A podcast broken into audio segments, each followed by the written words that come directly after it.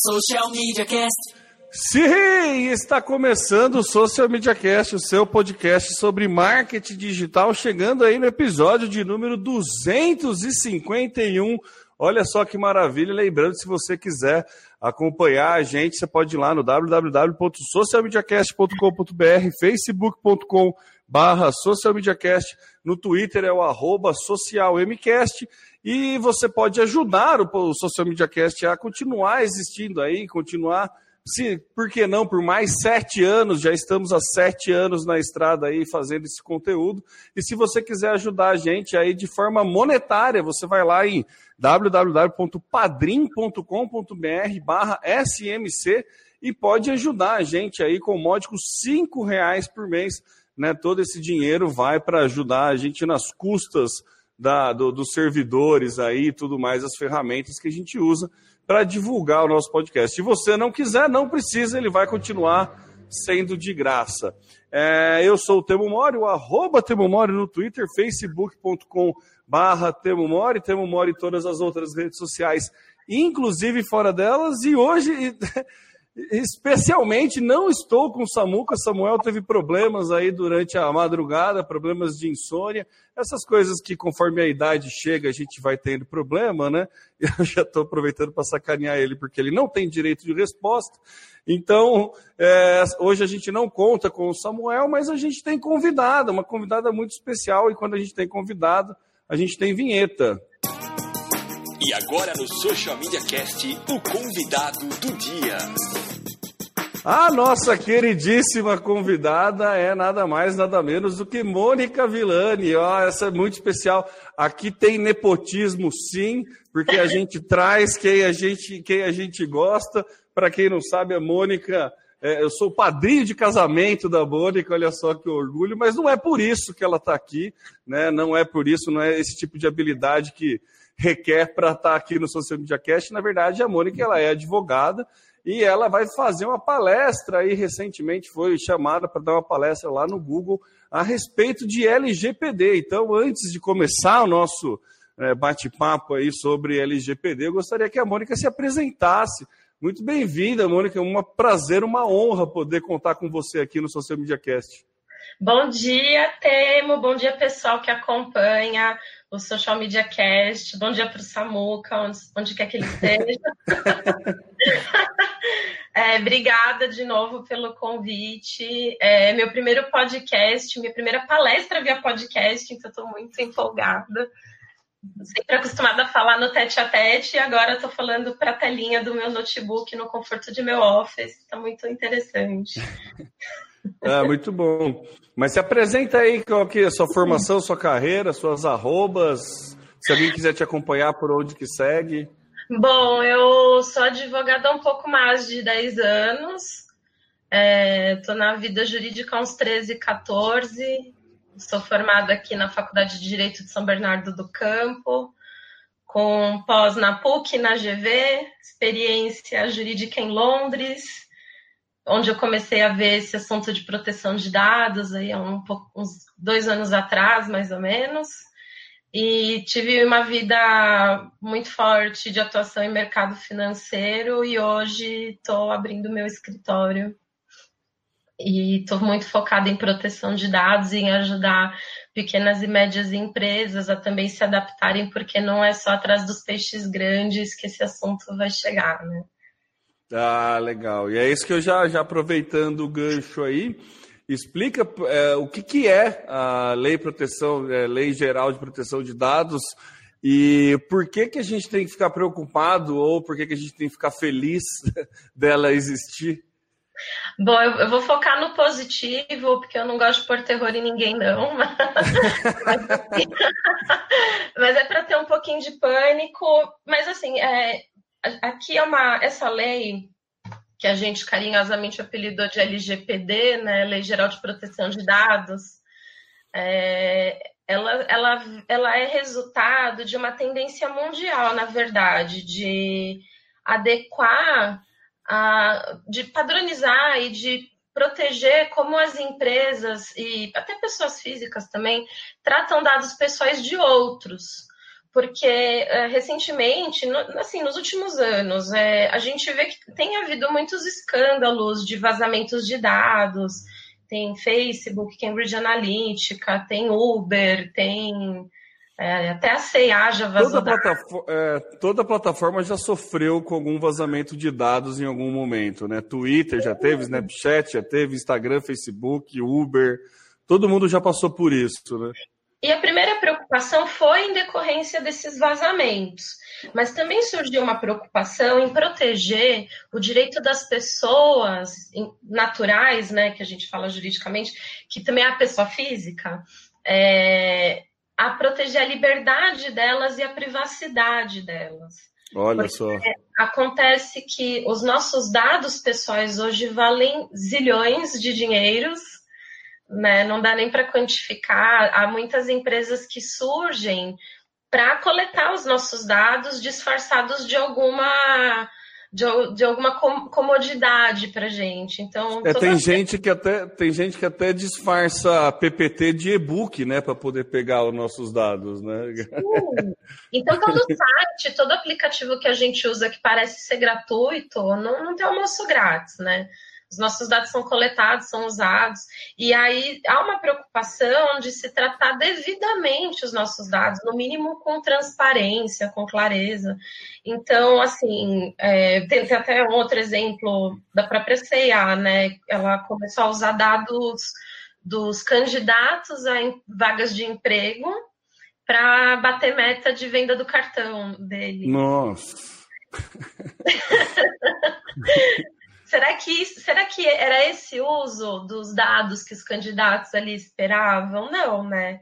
Eles estavam querendo ficar no banco de dados da CIA, mas para vagas de emprego, para oportunidades de trabalho, não para virar cliente do cartão de crédito da, da loja. Então, na Europa, é, foi da onde surgiu esse, essa necessidade de tratamento, de, de regras, já nos últimos 25 anos, na verdade, não é um negócio tão novo na Europa. Só que as regulações europeias eram muito esparsas e nos últimos anos eles é, compilaram e consolidaram na GPDR, né, que é a regulação europeia de proteção de dados, válida para toda a União Europeia e entrou em vigor em maio do ano passado, então já está valendo um pouco mais de um ano. As empresas ainda estão atrasadas lá na adequação e muitas já estão começando a sofrer penalidades. É, então, como uma das regras né, que a GPDR regula tem a ver com a transferência internacional de dados, e ela exige dos países com quem os países da União Europeia vai trocar dados tenham é, um mínimo de padrão também de, de regras de proteção de dados, os outros países do mundo estão começando a correr atrás. E o que aconteceu com o Brasil, né? A toque de caixa aí saiu a LGPD, uh, ah, com muita gente muito inteligente, muito interessante acompanhando, isso dá bastante conforto, mas dá para entender por que, que a nossa regulação é tão parecida com a da Europa. Eles deram uma tropicalizada e já publicaram. e em agosto do ano que vem vai começar a valer aqui no Brasil. Então, a gente tem menos de um ano, tá todo mundo atrasado para dar uma olhada nessa lei, para se adequar. Tá, vamos fazer um, um, contexto histórico aí. Começou na, na, na Europa, o que, que teve de, de efeito prático na mudança para a, as empresas europeias? Você falou de, um, que, de uma necessidade de padronização dos dados, né? Como que funciona essa padronização? É, tem que respeitar? Existe um limite de dados? O que, que, o que, que a gente entende por essa padronização de, de, desses dados? Eu acho até mais fácil falar já olhando para a nossa própria lei, que eu acho que fica Manda mais ver. né? Como que era o tratamento de dados antes da LGPD? A regra é, pode tratar dados à vontade, exceto se alguém reclamar, porque a gente tem, a gente tem Marco Civil da internet, a gente tem Código Civil, Constituição Federal, que já de alguma forma protege a privacidade né, das pessoas. Mas via é. de regra não tinha um, um, regramento muito claro, né? Então, uh, CDzinhos com bancos de dados de pessoas são vendidos na Praça da Sé, na Santa Ifigênia, a gente tem o que a gente chama de lista fria, né? A gente ah. tem, assim, a CA pegando o cadastro dos, dos Do mundo é, inteiro, candidatos para virar cliente. Então, ainda você consegue pegar de uma empresa parceira sua uma lista de leads e utilizar na sua empresa e assim por diante, né? Os dados passeiam. Você ainda consegue coletar cookies sem pedir permissão. É, sim. Deixa eu fazer só um, um ponto, Mônica, enquanto você. Foi interessante você falar isso de que vem melhorando, porque a gente que trabalha com, com marketing digital, a gente sabe que dados é a nossa vida, né? O Facebook, todo, todo o poder de segmentação que o Facebook tem é o que faz o marketing digital ser tão eficiente. E quem trabalha com isso está muito focado né, justamente nessa coleta de dados e todas as estratégias de marketing digital é, passa por essa coleta de dados. Eu lembro num tempo, num passado não muito distante, a vantagem da gente ter sete anos de podcast é que a gente vê essas mudanças acontecendo. É, num passado não muito distante, a gente tinha ferramentas de monitoramento de mídias sociais que a gente colocava o nome de uma marca ou o nome, qualquer termo de pesquisa, e a uhum. gente conseguia ver quais eram as pessoas, saber o nome, a pessoa física que falou da minha marca diretamente. Eu conseguia saber quem era a pessoa depois teve essa, essa lei de proteção, começou a melhorar, a vigorar na Europa. Daí aqui a gente parou de poder pesquisar pelo nome da pessoa, o próprio Facebook fechou esse monitoramento. Foi um dos booms de mimimi entre profissionais de marketing digital, falando, pô, agora não consigo trabalhar o monitoramento, não sei o que lá.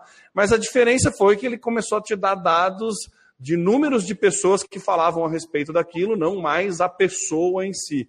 Então, um mínimo de privacidade já passou a ser respeitado. Então, acho que a progressão vai nesse sentido. Sim, e eu até vejo com bons olhos para a área de marketing, marketing digital, inclusive, porque eu acredito que agora serviços e produtos muito mais qualificados de marketing vão ser lançados no mercado e vai, e vai sobreviver aquela empresa de marketing, aquela agência que for bem criativa e inovadora nas soluções, né? Em conformidade com as legislações, seja brasileira, europeia, a da Califórnia, ou outras que venham a surgir. Eu acho importante dar uma passadinha rápida nos principais conceitos da lei, para todo mundo estar tá na Vamos mesma lá. página. É, primeiro, o que é dado pessoal, né? Dado pessoal é qualquer informação relacionada a uma pessoa natural, ou seja, uma pessoa física, né? Não precisa ter CPF, porque pode ser uma pessoa que ainda não tenha CPF. Por isso que a gente fala de pessoa natural mas ela tem que ser identificada ou identificável. Então não adianta é, cortar a informação de nome de uma lista e falar, ah, não vamos identificar quem é o titular. Se, sei lá, nessa lista começar a descrever uma mulher entre 30 e 35 anos que mora na rua Rui Barbosa, em Santo André, no apartamento X, e que tem um marido de uma cachorra.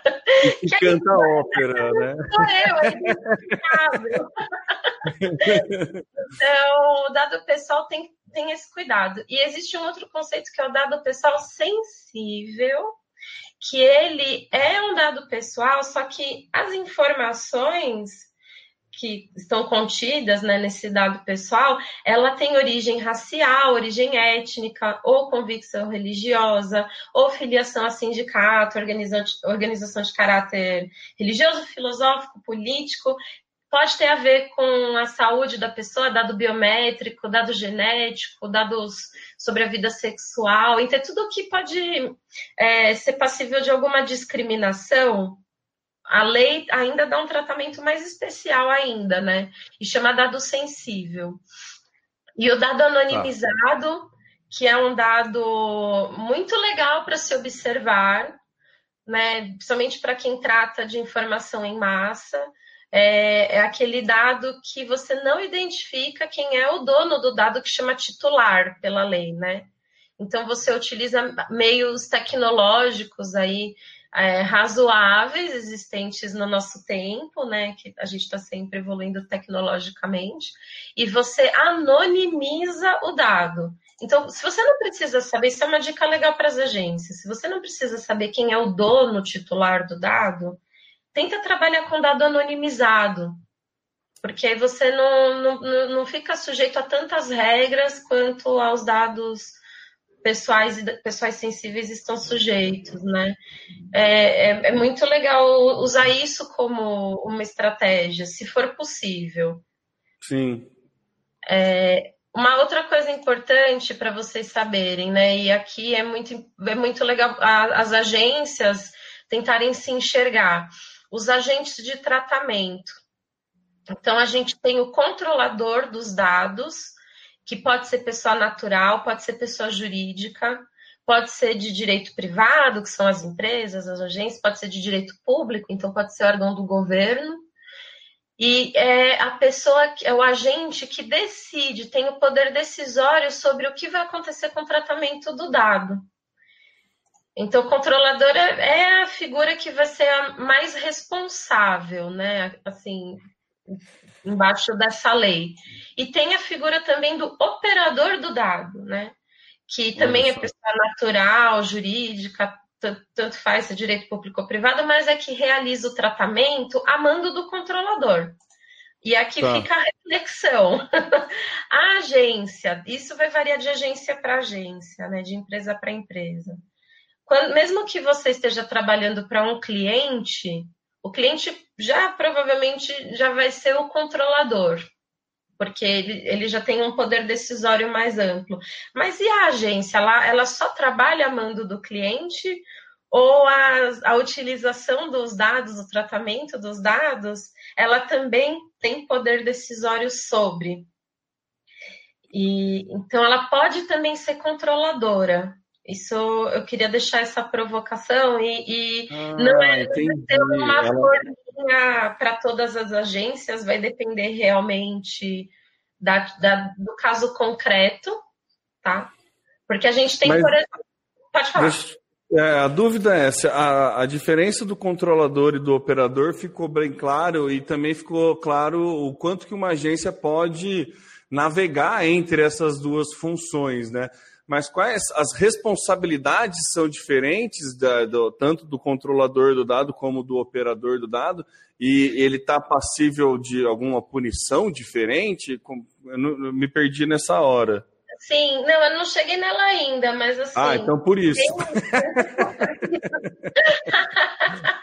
Desculpa, foi a ansiedade, foi mal. A gente queima a largada, não tem problema. Não, assim, é, tem, lógico que tem, porque tem uma diferença em quando você está só obedecendo ordens e quando você é o mandante. Né? Certo. Estou falando assim, vou contar a LGPD aqui de uma forma bem descomplicada, né, para vocês. Mas falando em penalidades é, pecuniárias, já que no brasileiro o bolso dói mais, as multas por infração ou se for estabelecida uma multa diária, elas podem chegar até 2% do faturamento líquido da, da, da pessoa que está sendo multada, né? E o limite é 50 Nossa. milhões de reais. Então, e fora Uau. que o que eu acho mais chato não é nem o dinheiro, sabe? É, mas é o dano reputacional ah, que sim. as empresas estão sujeitas, porque existe uma das advertências, é a divulgação pública da infração. E ah, é... Uma das advertências tem essa divulgação pública, teu nome, o nome da sua empresa, o seu nome, pessoa física, vai é, para uma blacklist ali do, do, da galera que vazou dado ou que fez mau uso do é, dado. Seu H responsável pelo vazamento de dados de 50 mil, mil brasileiros aí, Nossa. sei lá. Ou então, um maltratamento, tipo a CIA, no caso, assim, seria, pode ser considerado um maltratamento do dado de ter usado ah, dado de banco de, de, de currículo para fazer cartão. Olhando para a LGPD como ela está formatada hoje, sim. É, Olha só. É, então, assim, é, conhecer a diferença entre os agentes de tratamento é importante, mas porque são responsabilidades solidárias, né? Então, Sim. se a agência na figura de operador, de só receber ordens, ela precisa olhar muito bem o contrato que ela tem com o cliente, que é o controlador, para ver a alocação de responsabilidades. Isso é muito importante. Papinho de advogado aqui total falando. Não, justo. É, é, Mônica, é muito legal você trazer esse papinho de advogado, porque é uma coisa tão. Não, é verdade, porque é uma coisa tão distante da nossa realidade. A gente está tão acostumado a, tipo, cara, por e-mail é, é, tem, tem questão legal, então beleza. É tão. É, o, mercado publicitário e de marketing, assim, ele, ele, ele beira uma informalidade nessa questão, porque, assim, é. a grande maioria é, são, são formadas por pequenas empresas, pequenas agências, pequenas e médias agências. E a informalidade ainda fica muito alta nesse, né, né, nesse patamar. Óbvio que a gente tem agências grandes e agências que já estão mais à frente nesse sentido. Mas a gente tem questão de, de, sabe, de não respeitar tanto o contrato que a gente faz direto com o cliente, Ainda mais quando chega uma lei de proteção a dado que a gente mal sabe como, como vai influir na nossa vida e ainda muito mais como se proteger e como nos identificar dentro desse bolo todo. Então é importante trazer essa, essa ponderação, sim.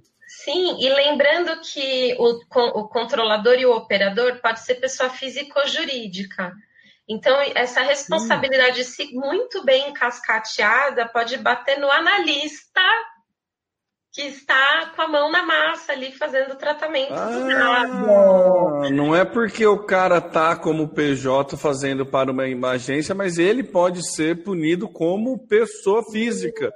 Claro Por mais que... que ele tenha vínculo empregatício com. É, faz sentido até. É mais justo dá uma dor de cabeça, mas assim, tanto o contrato de trabalho ou o contrato de PJ de prestação de serviços, o contrato entre o cliente e a agência na figura de fornecedor do cliente, todos, todas essas relações e qualquer outra que se desdobre daí, a alocação de responsabilidade para uh, em, em relação ao tratamento de dados vai ser fundamental.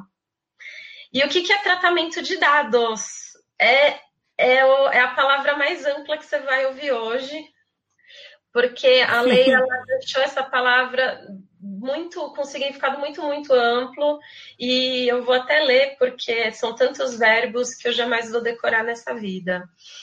Olha só, tratamento é toda operação realizada com dados pessoais, como as que se referem coleta, produção, recepção, classificação, utilização, acesso, reprodução, transmissão, distribuição, processamento, está na metade.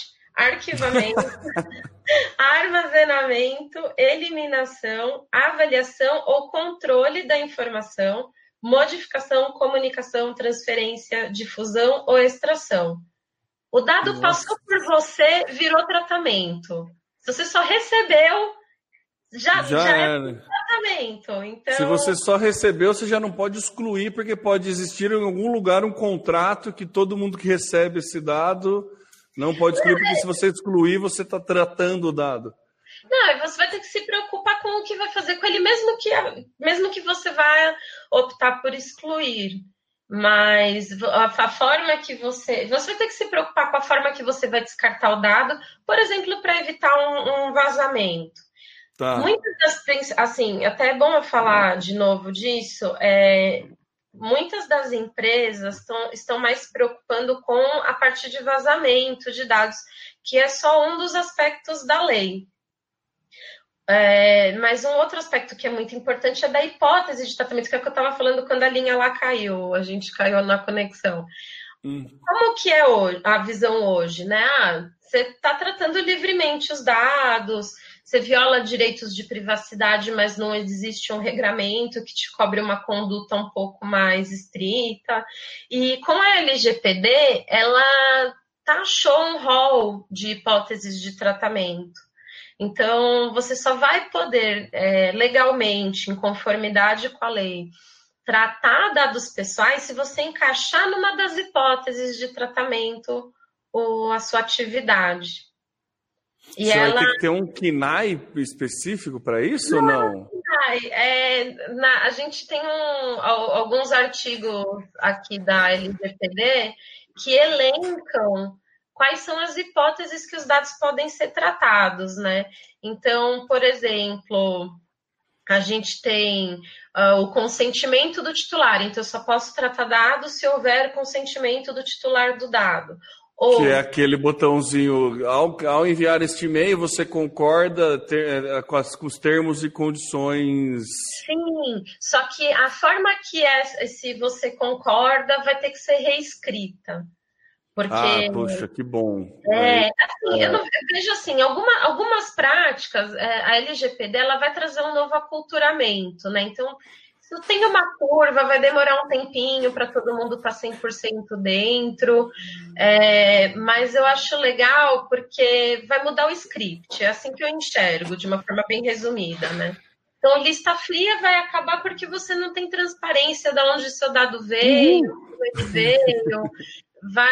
É, é para você trocar dados entre empresas, é, esse caminho vai ter que ter lastro, vai ter que ter, você vai ter que conseguir contar para o titular do dado como que você chegou no, na informação dele, né? Mesmo que seja de forma pública.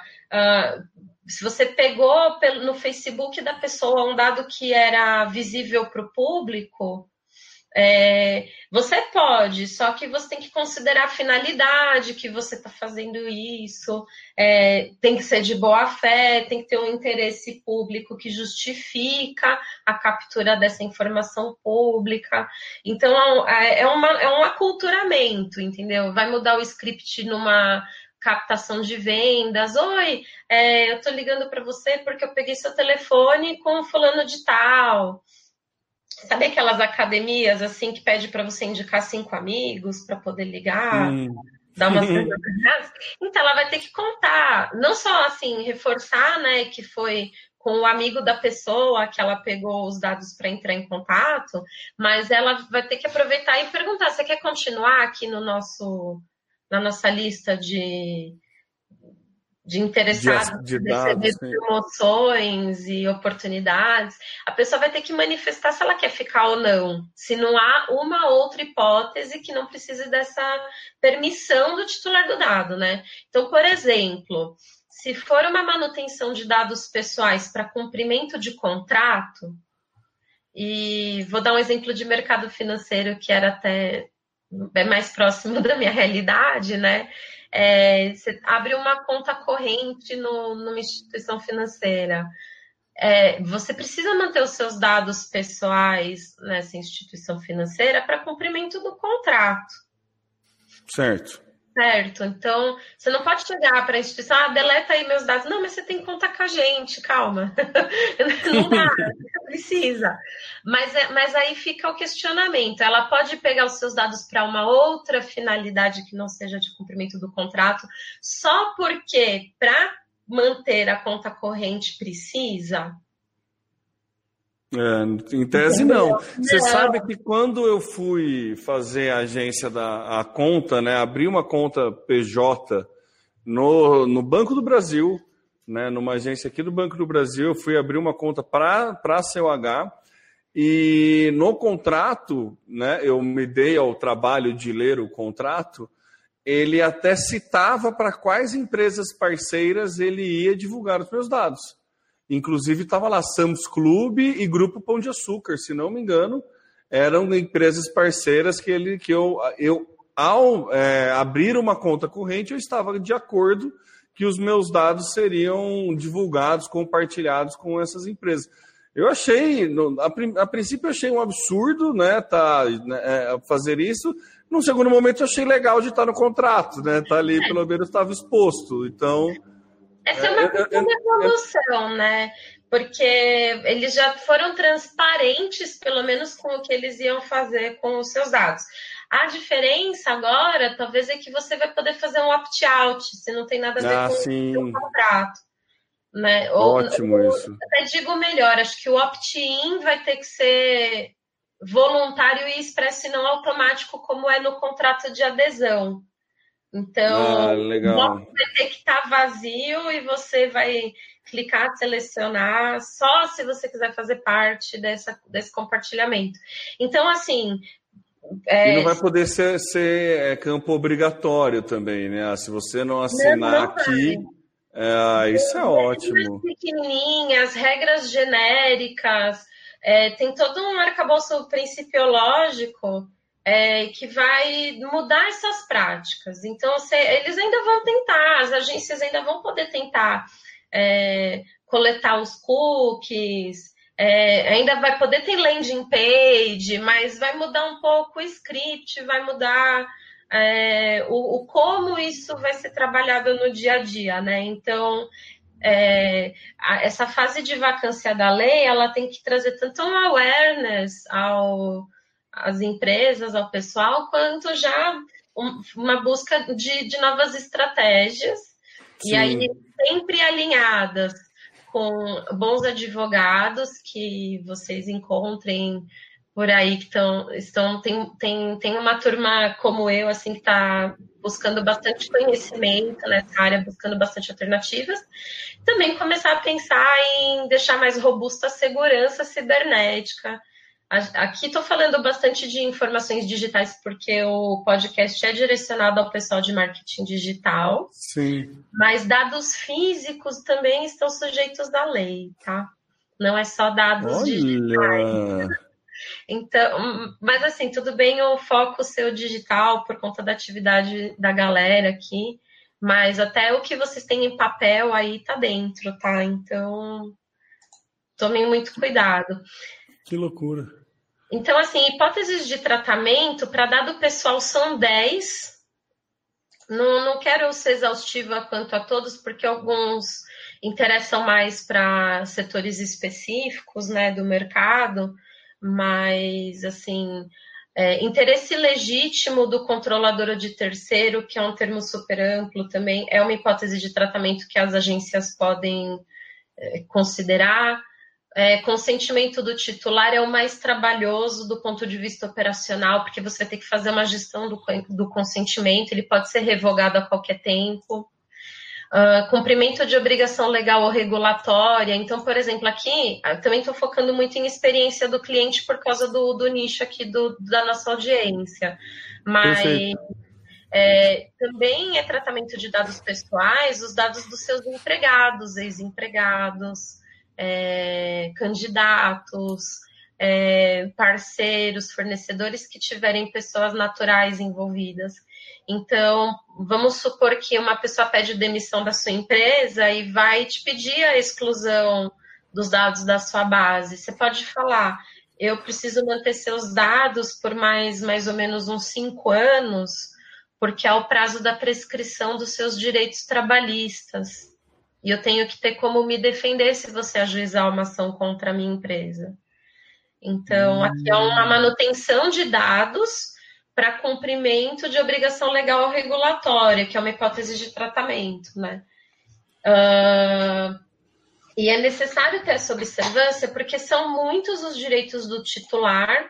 Por exemplo, ele tem direito à informação, então ele vai bater na porta da empresa, perguntar o que, que você tem meu aí, né? Direito de acesso à informação, de retificação. Então, se ele não concorda com um dado que está lá registrado, ele tem o direito de retificar ou até de pedir a eliminação.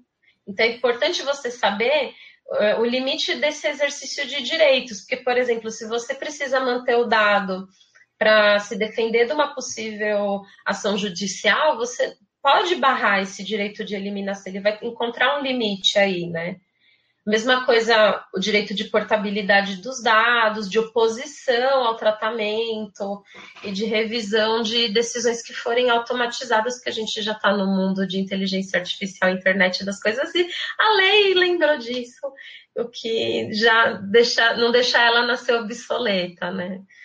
Isso é muito legal. É, o que eu acho, eu acho que assim, é, muita gente ficou muito preocupado com, esse, com essa entrada da lei, mas é, é, é toda, toda mudança é dolorosa e traz, é, requer adaptações. Né?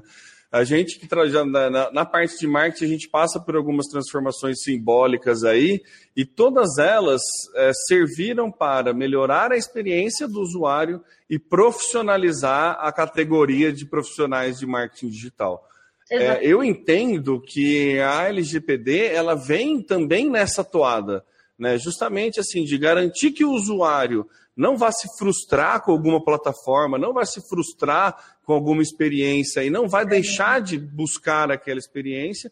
É muito mais para assegurar a qualidade, a boa experiência do usuário dentro de qualquer plataforma que ele esteja ali disponibilizando os dados e também para profissionalizar o uso desses dados e punir quem faz um mau uso desses dados.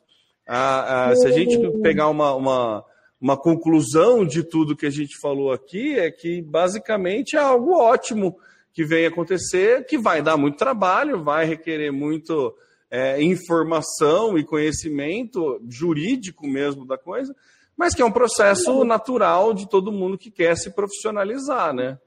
É, eu, eu vejo sim com bons olhos, porque todos nós somos pessoas naturais, então isso vem para proteger a nossa privacidade, a nossa liberdade individual também.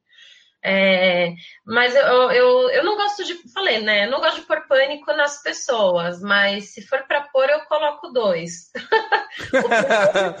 eu não gosto de pôr pânico, mas já que é para pôr, vou, né, vou em pares. Vamos lá, né? Não, assim, primeiro é a dor no bolso, né? São essas multas aí que ah, podem afetar até 2% do faturamento das empresas e por infração. Então, cada, então se, for, se for, forem muitas mancadas graves aí, vai começar a comer dinheiro do seu faturamento. E esse dano reputacional também, que eu acho que não tem preço, né?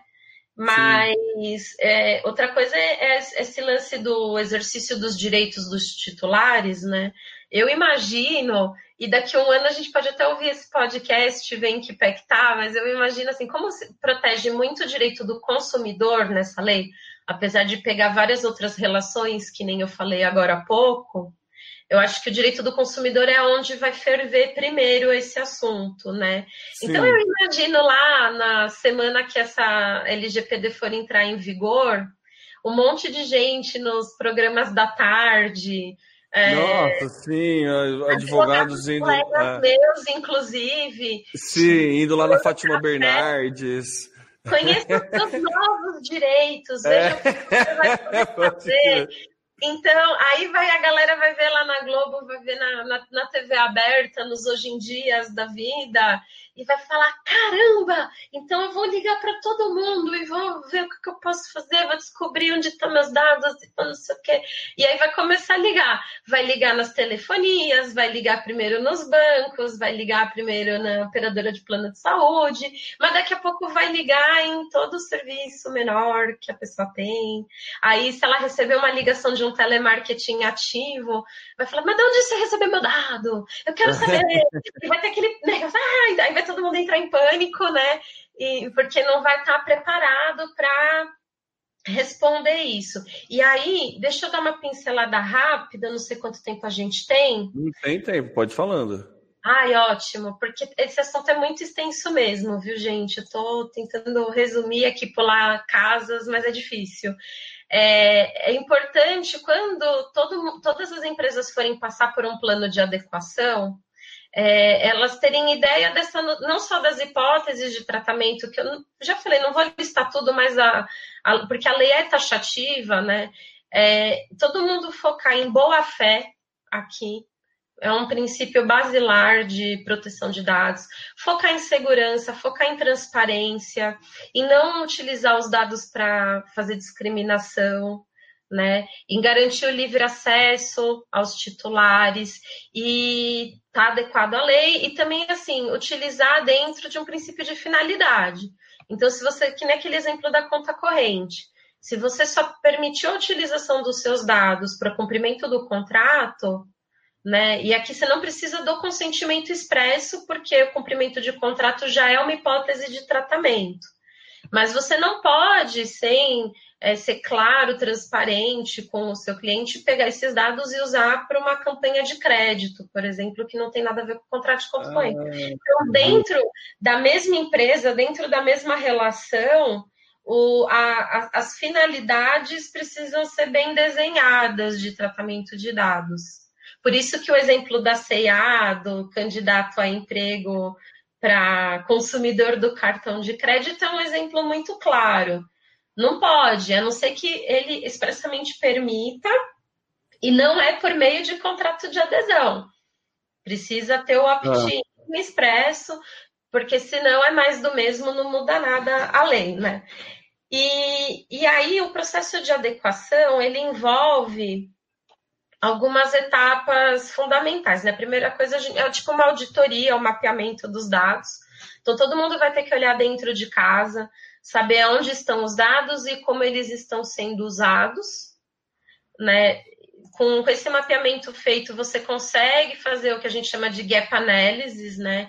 que é tipo fazer um quebra-cabeça, né? Ah, tem a hipótese de tratamento aqui, tem o dado aqui, tenta casar uma coisa com a outra, o que não casar é gap. Então precisa adequar. Aí, dependendo do tamanho da empresa, vai precisar reavaliar processos, ou criar processos, rever ou criar políticas, normas internas. Revisão de contratos, muito importante, que nem eu falei, né? As responsabilidades precisam estar bem alocadas entre todos os participantes a, vai ser necessário todo mundo nomear um encarregado de dados, que é um outro agente de tratamento que eu deixei para mencionar agora só para não ficar repetitivo, que é o cara que vai ser o meio de campo, é indicado pelo controlador, tá? Então o operador não precisa ter um encarregado. Só o controlador ele vai nomear essa pessoa que lá fora chama DPO, para atuar como canal de, de comunicação entre o controlador com o titular do dado, entre o controlador com as autoridades públicas que vão fazer essa lei ser cumprida. Não precisa ser alguém interno da empresa, então hoje. Ah, eu ia perguntar. Você ia ter que destinar alguém interno ou dá para terceirizar essa Dá para terceirizar. É, existem profissionais de vários mercados, então tem profissional da área de segurança da informação, profissional da área de compliance, profissional advogado que está se qualificando como encarregado, como DPO, e é bem possível de, de terceirizar esse serviço, sim. Inclusive, é olha só, é um novo mercado que surge com essa legislação, né? Eu acho, eu vejo ela com ótimos olhos. Eu acho que vai qualificar as prestações de serviço, tá, vai surgir novos mercados que vão ajudar a deixar as relações um pouco mais transparentes e todo mundo vai continuar fazendo dinheiro, mas vai fazer de uma forma mais sustentável, sabe? Com respeito ao ser humano, que está por trás de tudo, né?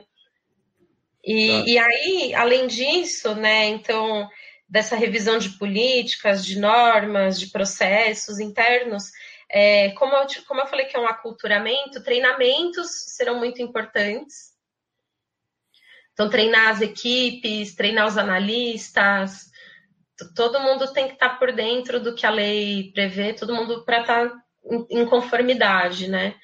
E aquele acompanhamento posterior, porque novos dados vão entrar na sua empresa, então é um projeto de começo, meio e fim, mas tem um pós-projeto, porque novos dados vão entrar, é, novas estratégias serão traçadas pelas empresas, e aí tudo tem que estar dentro desse desse campo bonito que foi formatado aí. Espero que na fase de, de vacância da lei, que o pessoal não deixe para a última hora.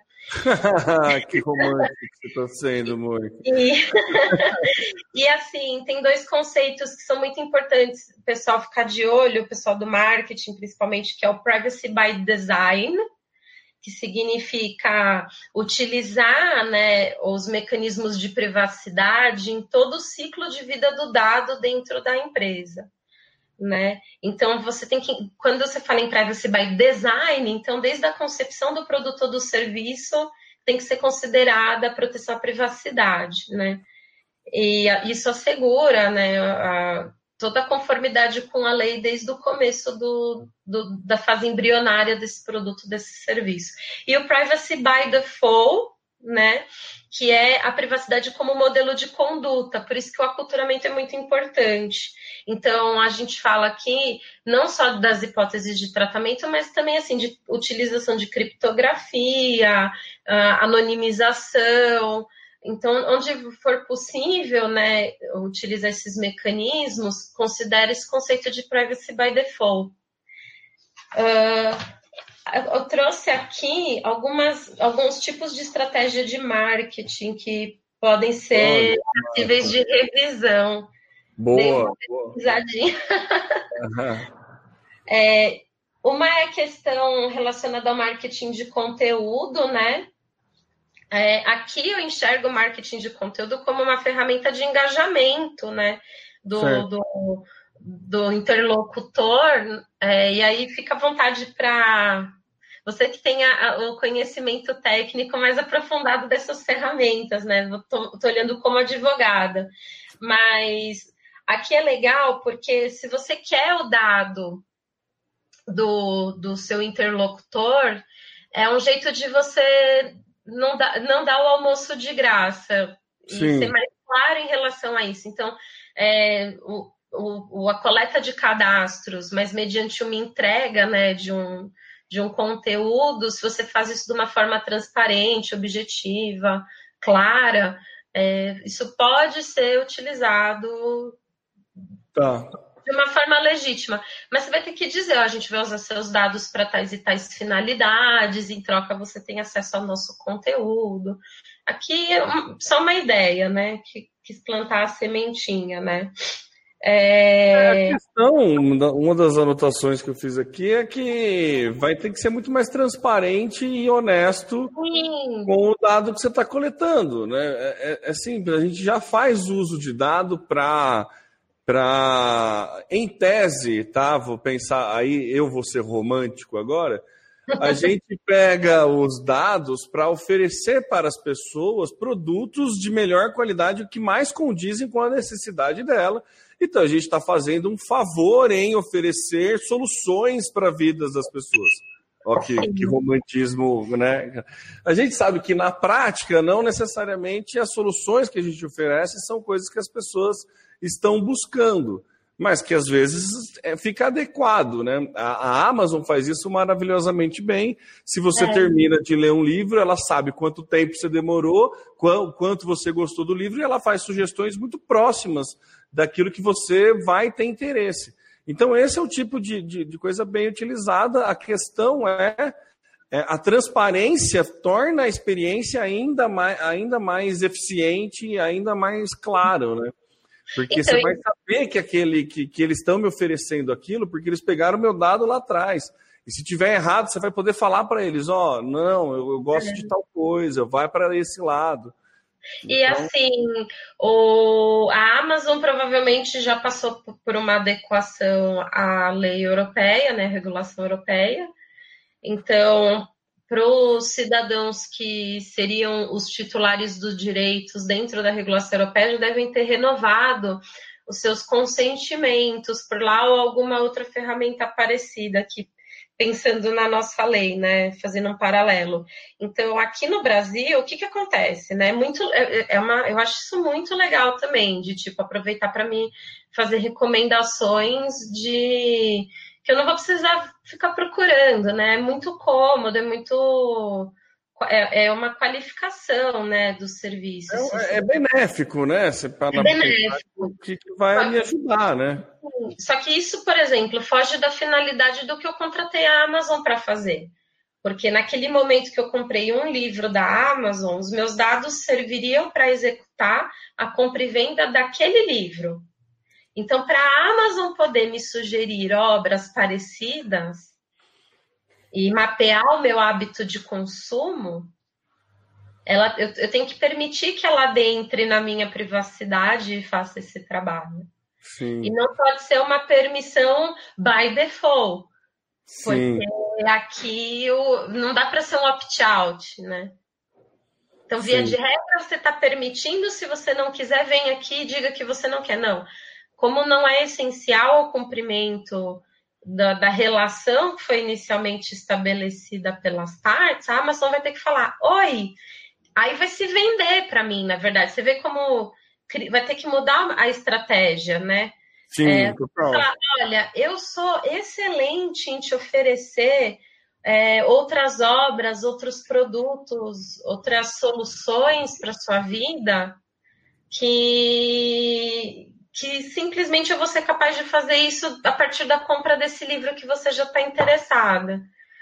Então você deixa eu dar o Posso meu melhor isso, né? é. para você, e aí eu vou falar, ah, pô, Amazon, como você é legal, cara. Obrigada, que eu quero. Só que Só que não vai poder usar para outras coisas, tá? A Amazon não vai poder passar para os parceiros, senão ela vai ter que falar: Oi, eu tenho parceiros aqui que é... são excelentes em fazer tal e tal coisa. Posso passar seus dados para eles também? Vai ter e que ser um come... Assim. É maluco isso, porque daí começa um, um, grande problema, porque a Amazon ela trabalha no modelo de marketplace, que qualquer outra empresa pode anunciar dentro da plataforma dela e ela que detém os dados, né? Então, é. fica. Então, fica é, nos é. termos é. de uso, na política de privacidade, isso vai ter que estar muito bem é, expresso e trabalhado, né? É, é, parece complicado, mas só é trabalhoso. Vai requerer muito investimento, vai, vai requerer muitas horas de, de vários agentes envolvidos, sejam advogados, empresas de segurança da informação, das próprias empresas e seus funcionários que vão ter que ser treinados para se adequar a isso. Mas, por exemplo, no seu contrato do Banco do Brasil, lá, é, se fosse só, ah, a gente precisa passar seus dados para nossa empresa de telemarketing X, porque é ela que faz a cobrança ativa uh, do, de alguma dívida que você venha contrair aqui na sua conta corrente, ou é, todo o atendimento pós-contrato é feito terceirizado pela empresa Y. Então, a gente vai compartilhar os dados seus com essa empresa para que você possa ser atendido no 0800 quando você eventualmente ligar. Isso é cumprimento de contrato, porque faz parte do que você está usufruindo como correntista, só que eles precisam ser transparentes de com quem seus dados estão sendo compartilhados. Agora, por exemplo, eu vou passar seus dados para o GPA. O que, que o Grupo Pão de Açúcar tem a ver com. Nada a ver com o banco, com, é, não. a importância de dar meus dados ali, né? Então, não é essencial a prestação de serviço. Então, daí, não é só transparência, vai precisar do seu consentimento. Então, você vê, então, assim, tudo vai ter que ser desenhado milimetricamente para cada etapa da relação que possa se desdobrar ali. Seja o simples cumprimento da, da regular dessa relação que nasceu primeiro, como essas oportunidades né, de monetização que surgem daí e o que, o que e como você vai poder trabalhar com elas. Não acho que vai matar o mercado, não acho que vai matar Nossa, o marketing. Isso, nossa, é... vai melhorar e muito. Eu acho que tem muito a melhorar. É aquilo que eu comentei, né? Vai trazer é. uma, uma prof... vai exigir uma profissionalização de quem trabalha com esses dados. Eu acho que é bem, bem mais vantajoso eu, é, num, num primeiro momento eu sempre via com medo essas mudanças, mas depois de passar por algumas né, e, e, entender o que acontece depois que o tornado né, passou, é, melhora. Eu acho que melhora, sim. Eu acho que faz sentido e, e acho que é a vantagem. Ô, ô, Mônica, fala quando você vai dar a palestra lá. Faz, né? A gente está tá conversando tanto aí, estamos esquecendo. Bom, vai ser dia 28 de outubro, daqui duas segundas-feiras. Isso. Na parte da noite, então devo servir Aonde um... vai ser? Como é que vai ser? Vai ter streaming? Não vai? É só presencial? Vai ser só presencial. Tem vagas limitadas porque precisa caber lá na Classroom da Google for Startups, no campus de São Paulo.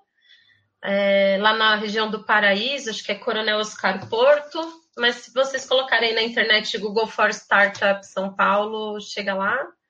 É, eu vou lançar na, na minha rede social um link de inscrição. Né? Ah, legal. Me passa, a gente coloca nas notas do cast também. Coloca, legal, obrigada, vai ser, vai ser legal. E, e ali eu vou ter um pouco mais de uma hora para detalhar bastante esses conceitos. Também quero fazer na forma de bate-papo, então quem puder chegar lá vai ser muito legal. E vou ver se eu preparo um outro formato mais para frente de streaming mesmo que alcance o pessoal que não está aqui na, na capital, né?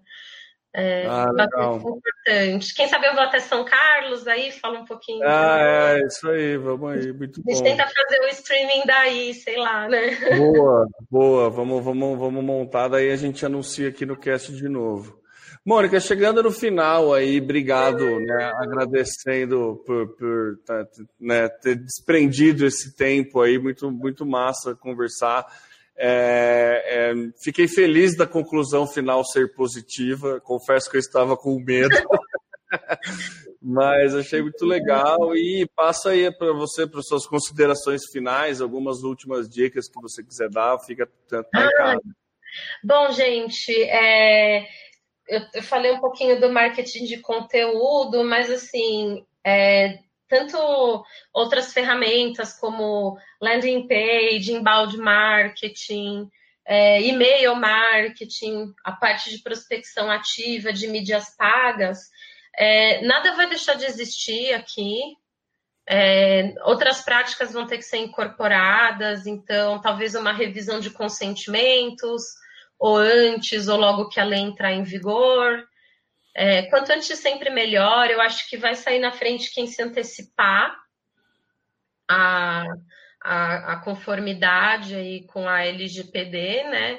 E sempre procurem alguém que está antenado, qualificado.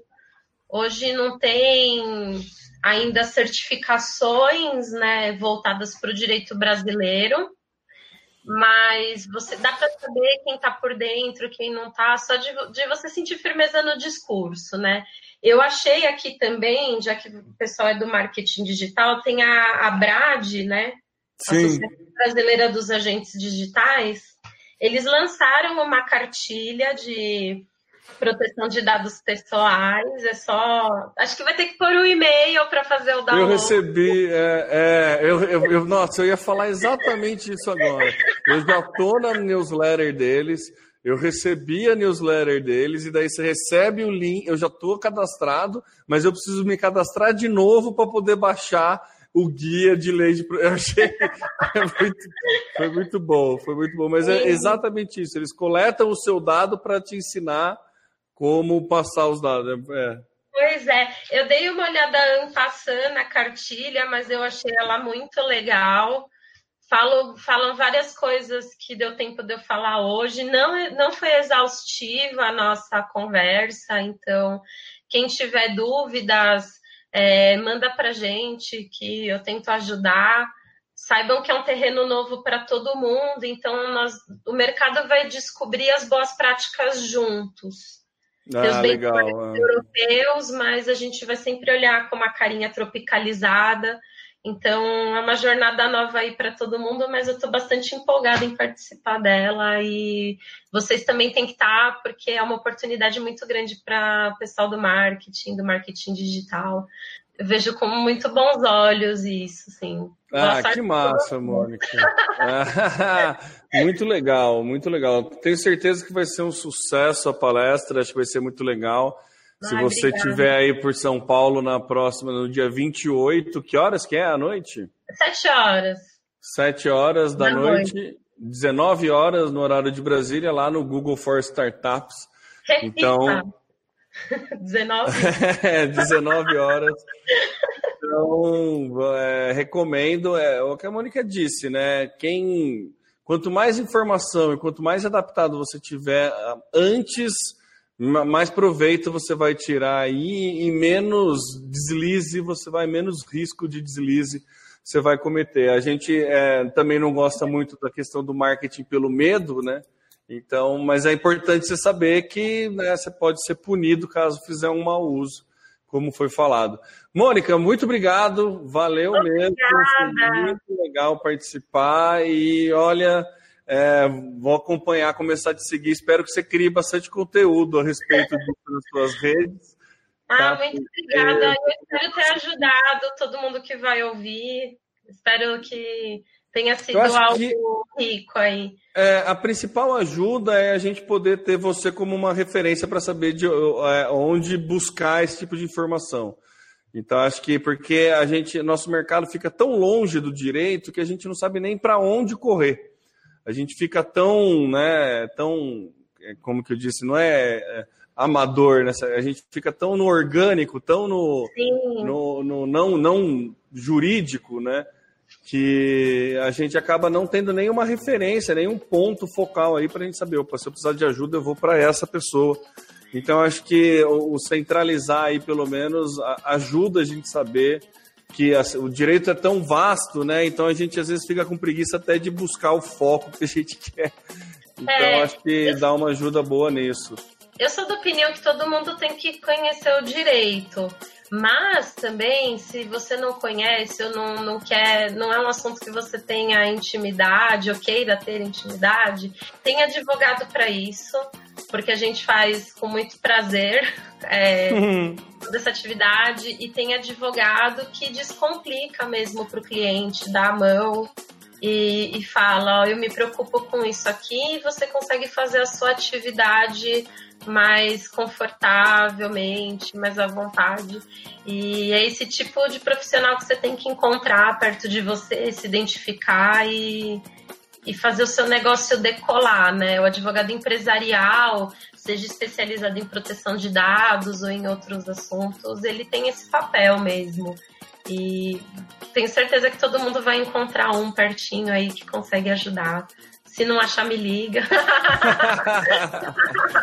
Isso aí. Brincadeira.